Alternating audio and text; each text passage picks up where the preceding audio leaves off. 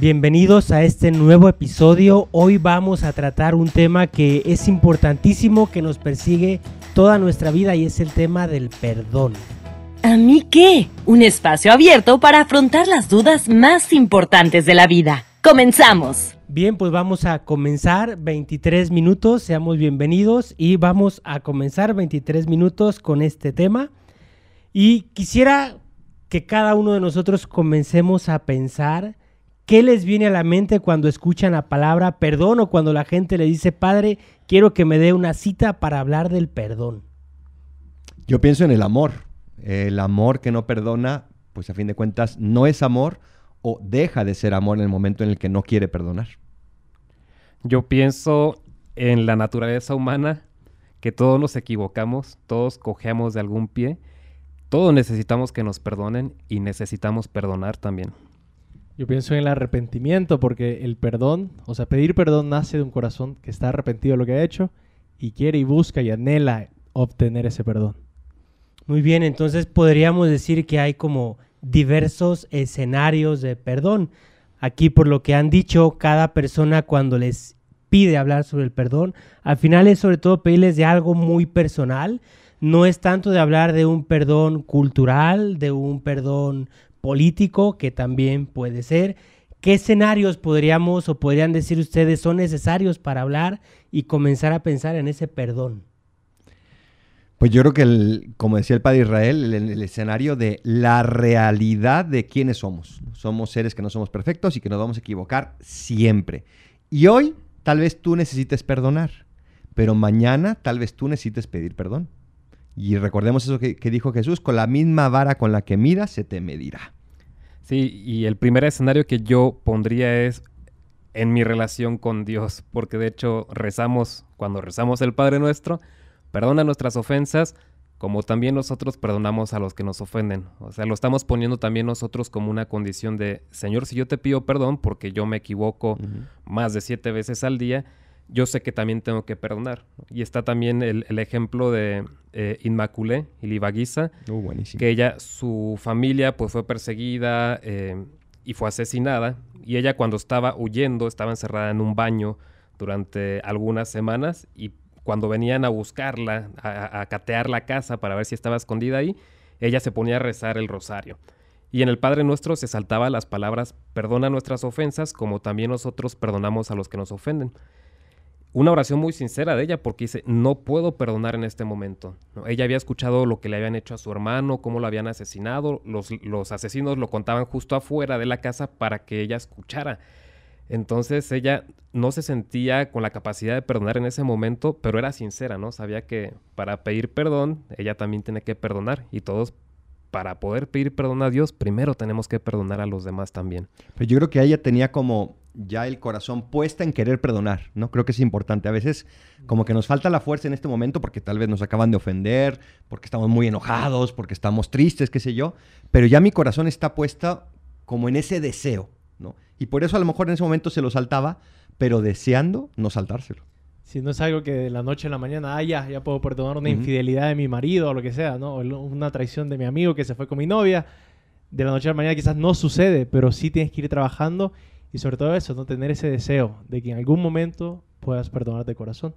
Y ahora, ¿cómo lograr esa parte de llegar a perdonar, pero también consciente de que no vayan a decir los demás, o a veces ese miedo que puede venir es que si comienzo a perdonar a todos todo lo que me hacen, pues al final se van a aprovechar de mí.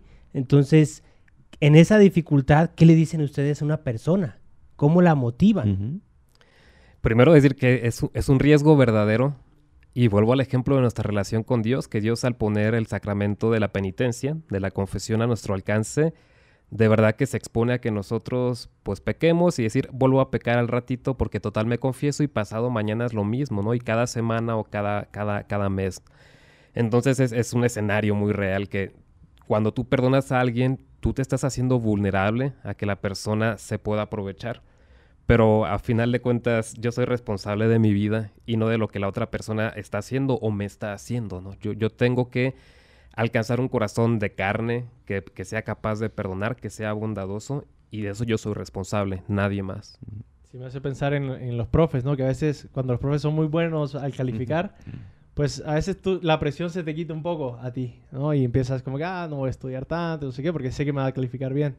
Pero al fin y al cabo, te estás haciendo un daño a ti, porque no estás estudiando y dando lo mejor de ti en esa, en esa materia, ¿no? Entonces, un poco igual, si tú te aprovechas de las personas que, que son bondadosas o, o que perdonan, pues e- ellas se llevan la mejor parte y tú te llevas, al contrario, la peor parte. Yo creo que también, o sea, hay que diferenciar una persona que perdona y una persona que es ingenua. ¿no? O sea, yo te perdono, pero, pero no voy a permitir que me sigas ofendiendo. Yo te perdono, pero, pero tienes que cambiar tú también. Yo te perdono, pero yo me tengo que proteger. O sea, no significa te perdono y sígueme haciendo lo que tú quieras. No, no se trata de eso. Se trata, el perdón conlleva, si la otra persona recibe mi perdón, conlleva un propósito de enmienda. Y por lo tanto, bueno, ¿qué vamos a hacer para que no vuelva a suceder esto, no? Si siendo amigos, no sé, tú siempre me ofendes cuando te emborrachas, Sí. pues oye, deja de emborracharte. Si siempre me ofendes cuando estamos jugando fútbol, oye, pues en ese momento sé más consciente. O no juguemos fútbol juntos, ¿no? Porque en ese momento me estás ofendiendo. Entonces, no caer en la ingenuidad de pensar que ya te perdono y ya. No, no, no, echémosle ganas juntos para mejorar esto. Perdonar, yo creo entonces no significaría siempre como intentar rehacer o mantener toda relación. Lo digo porque platicando con una persona me dice, es que en mi familia, y esto sucede yo creo en todas las familias, pues no sé, unos primos o unos tíos le dijeron algo a mi mamá, me dijeron a mí y creció el malentendido, que a veces es un, ma- un malentendido. Y pues, ¿qué pasa? Se distancian las familias por un mes, dos meses, hasta que se enfría la situación y luego regresan sin pedir perdón, pero como soy- son familia, pues te abro la puerta y rehacemos la cosa. Pero esto se- sucede una y otra vez, año tras año, entonces, ¿qué dices? Este, ¿Tienes que seguir abriéndoles la puerta o al final no, porque el otro no tiene este propósito de enmienda que usted decía, Padre Adolfo? Entonces, est- estamos, ¿estamos obligados a intentar mantener todas las relaciones o hay que cortarlas en algún momento? ¿El perdón implica intentar rehacer todo o no? Yo creo, Padre Israel, que usted hace rato decía un punto muy bueno y clave. Era la comparación con la confesión. Cuando vamos a confesarnos, comentaba, pues voy con mi propósito de enmienda. Y qué importante, a veces como sacerdotes, pues podemos llevar a una persona a esa enmienda. Cuando tal vez no vemos un sincero arrepentimiento, llegamos a decirle, oye, piensa en esta situación, piensa en que de verdad quieres salir de ello. Puede ser que caigas, pero quieres salir de ello y por eso pides perdón. Creo que es a donde habría que llevarlos también al final, ¿no? A esa enmienda auténtica de que también en mis relaciones humanas no quiero nuevamente caer en lo mismo. El Papa Pero- Francisco dice que, que hay una diferencia entre el perdón, o sea, pedir perdón, y pedir disculpas. Mm. Y dice que la, la diferencia está justo en esto, en el arrepentimiento. Y que realmente estoy arrepentido de mis pecados, de mis fallos, y por eso pido perdón, ¿no? Si es algo como que, ay, te golpeé sin querer, bueno, pido disculpas, porque realmente, pues, tampoco estoy arrepentido. Entonces creo eso me ha ayudado mu- mucho a entender como que las diferencias. Luego hay como un miedo, ¿no? O sea, como que la persona que, que perdona, como que dice, no, pues me agarran de tonto, como decía el padre Joel. No, no se trata de eso, al contrario. Cuando yo perdono, estoy demostrando que soy más fuerte. Porque soy capaz de llevar mi amor más allá. Entonces, para mí, cuando una persona perdona es como, como pegar un brinco en la escalera. O sea, ya vamos a un escalón más arriba en nuestra relación. Ya la hicimos más fuerte. Porque ya pasamos una dificultad, ya nos dimos cuenta que no somos perfectos, que nos podemos ofender, pero que también tenemos la gracia de Dios para poder perdonar y crecer. Entonces, por eso es precioso una relación donde se perdonan. Unos amigos que se perdonan crecen muchísimo. Unos novios que aprenden a perdonarse crecen muchísimo. Un matrimonio crece inmensamente. Retomando ese argumento, el, yo creo que a veces decimos que perdonar es olvidar. Ujú. Y bueno, personalmente no, yo no, no sé, no me gusta decir eso, ¿no? Que perdonar es olvidar porque una infidelidad o, o que, no sé, que tu amigo te ha, ha hecho algo malo o que sea, eh, es difícil. Y, no, y olvidarlo es como decir, como que no pasó y, y sin embargo sí pasó. O sea, está ahí, fue real, me, me heriste, o sea, me duele. Y, sin, y, y perdonar es justo eso, ¿no? Crecer. Y aunque tú hiciste eso, lo llevamos, pero ahora esa misma realidad ha sido como que transformada por el perdón. Entonces no es que lo olvidemos y como que si no pasó, porque efectivamente pasó y está ahí. Entonces como que tomar esa realidad y transformarla con el perdón en una nueva realidad que es muchísimo más bella, pero que sí está ahí y sí estuvo ahí.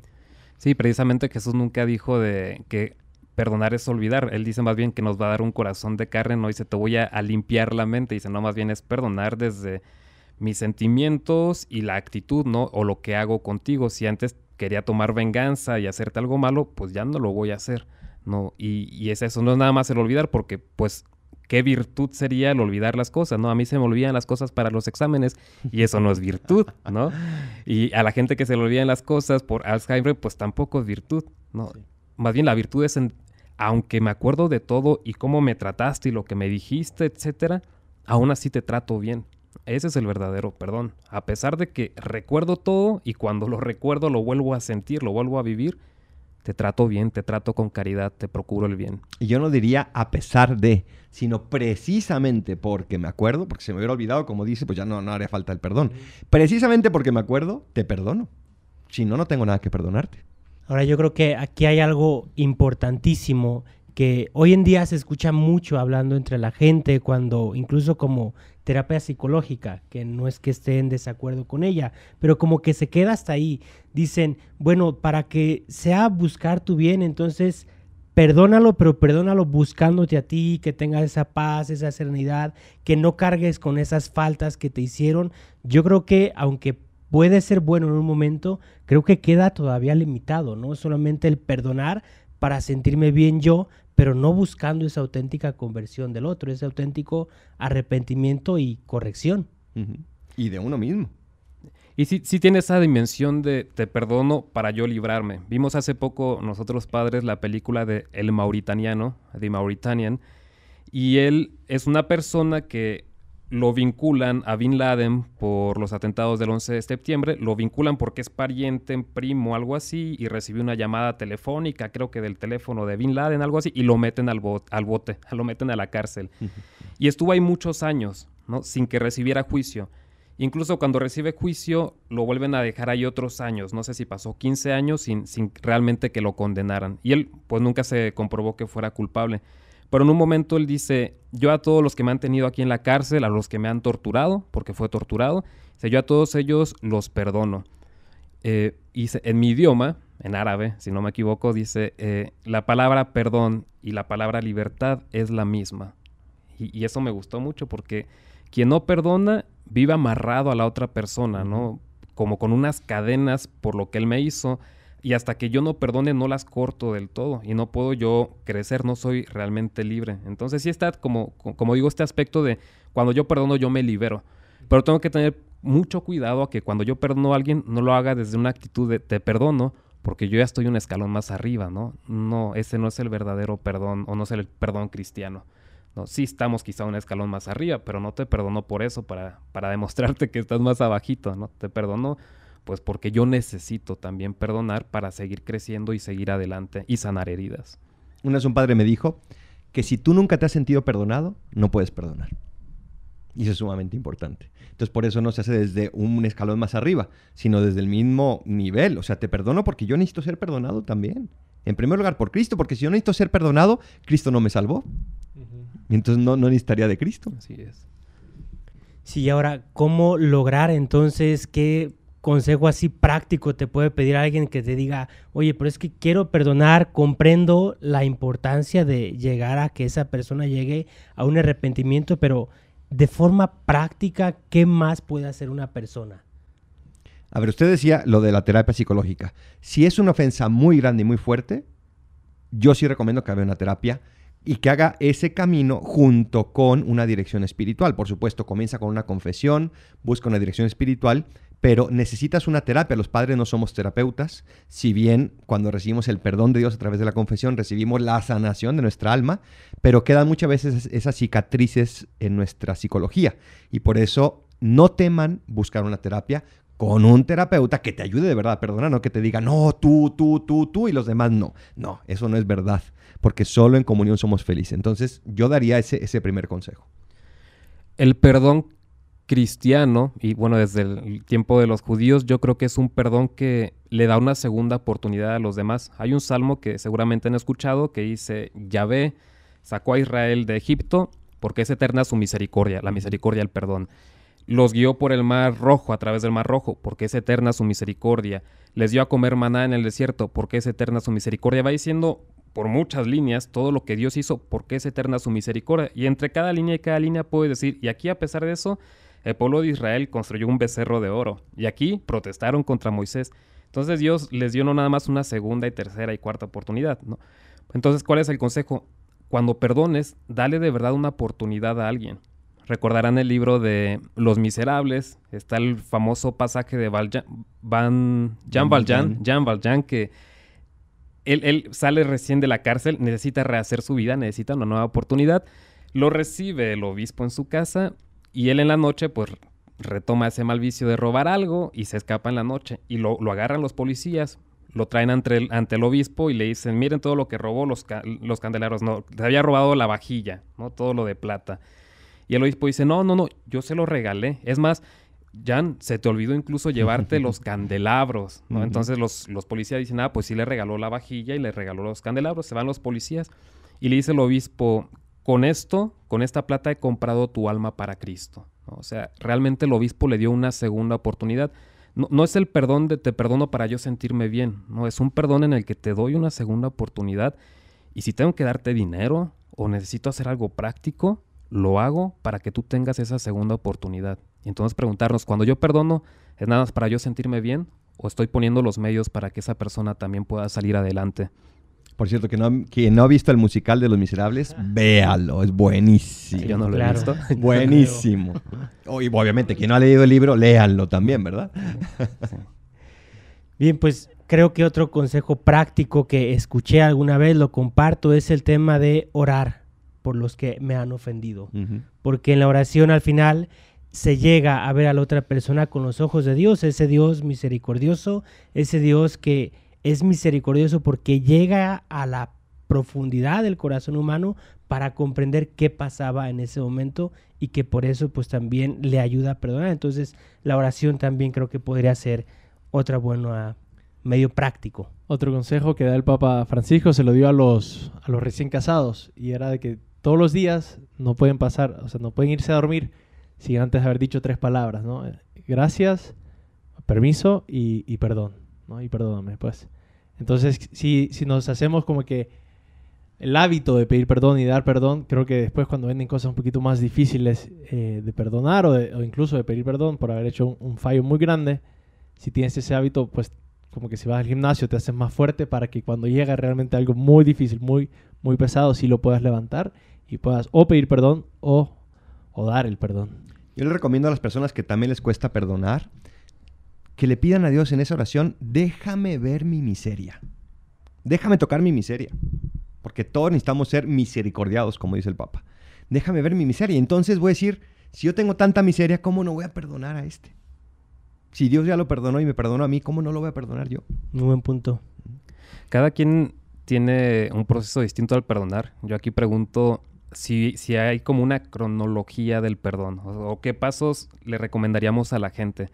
También le, leía el libro de La Cabaña y está la película de La Cabaña en el que un, un hombre ha sufrido mucho durante niño a manos de, de su papá y entonces él tiene pues todo este trauma de perdonar al papá y en un momento Dios, con quien está teniendo estos encuentros, le dice, oye, ya Mac, se llama Mac, Mac, ya tienes que perdonar a tu papá. Y ves que no puedo. Y dice, es que perdonar, y va por el tema de que dice, no es olvidar, ¿no? Sino que es quitar la mano del cuello del otro. Entonces yo como que dije, bueno, el primer paso para perdonar quizás es simplemente decir, no voy a tomar represalias. Aunque puedo ejercer justicia, porque me hiciste algo malo, aunque puedo ejercer justicia, no lo voy a hacer. No ese sería un primer paso.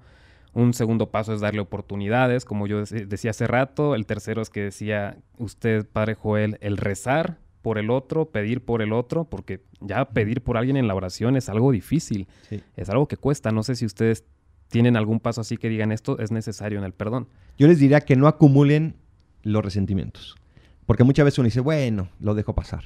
Bueno, no pasa nada. Bueno, esto también. Y va acumulando, acumulando, acumulando hasta que ya la gotita que ramó el vaso, ¡pua! explota. No.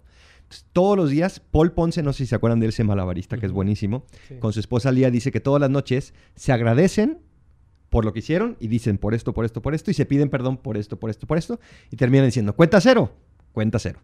Entonces todos los días ojalá los que están casados, los novios, los amigos, los hijos, los papás, quienes sea, ojalá, oye, perdóname por esto que hice, no acumulen resentimiento.